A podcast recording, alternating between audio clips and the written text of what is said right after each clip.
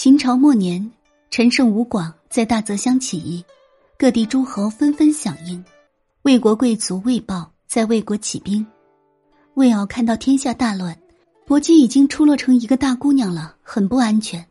魏豹深得人心，事后应该有所作为，就把薄姬送给魏豹。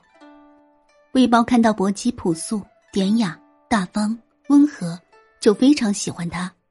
薄姬看到魏豹高大魁梧。勇敢坚强，薄姬也发自内心爱上了他。两人都认为这是上天注定的缘分。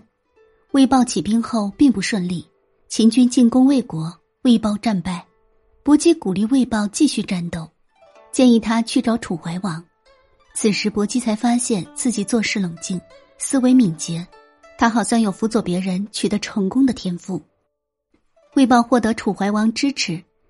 在项羽破釜沉舟进行巨鹿之战时，魏豹也收复魏国二十多座城池，接着跟随项羽兵进关中。此时魏豹看到项羽的残暴，他不愿意像项羽一样对待人民。薄姬也认为项羽日后必然失败。刘邦在关中起兵，明烧栈道，暗度陈仓，消灭了三秦。魏豹决定投靠刘邦，跟随刘邦进攻彭城。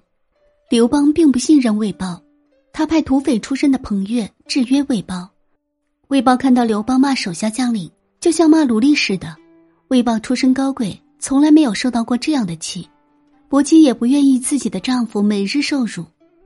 正当面临选择的时候，薄姬的母亲魏敖请算命先生为女儿算了一卦。算命先生说，薄姬日后当生天子。魏豹听说以后。